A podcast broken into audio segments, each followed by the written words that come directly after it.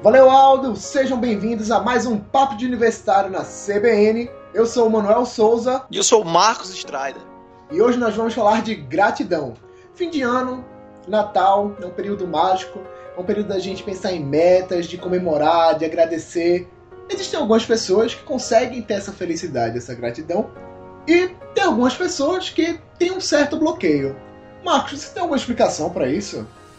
Então, Manuel, é, na formação de psicologia a gente fala um pouco sobre essa questão da, da gratidão, do reconhecimento, do amar, né? na verdade, do se amar. A gente percebe que as pessoas que têm uma dificuldade muito grande em aceitar os próprios erros, consequentemente, têm uma dificuldade também de aceitar o erro dos outros. E por incrível que pareça, aceitar o seu erro e aceitar o erro do outro tem a ver com gratidão. Porque se você não aceita e não perdoa e não entende que o erro faz parte do processo de aprendizado, dificilmente você vai também entender que os acertos e os benefícios que os outros te propõem também não são algo, algo obrigatório. Na verdade, tem muita gente que acha que merece muito mais do que merece. Tem muita gente que se vê maior do que é. Né? E aí você acaba meio que atropelando as coisas. Por exemplo, existem pessoas que acham que merecem muita coisa. Sabe a criança? Quando você é muito novo, a criança acha que merece a bola, acha que merece o videogame, ela não entende o não receber. Para ela o não é algo muito doloroso.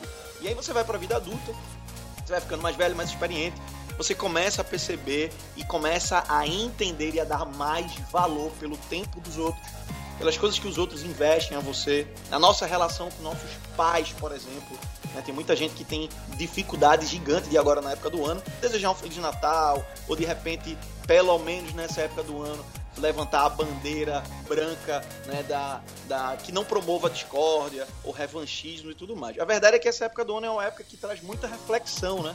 Sobre o papel da gente, o que a gente vem fazendo, o que a gente deixou de fazer. É uma época de reflexão sobre metas, mas também é uma época de reflexão sobre se trabalhar, sobre se tornar mais pessoa mais, eu não vou dizer mais humana, mas se tornar mais, mais sensível né, às demandas dos outros e principalmente a nossa.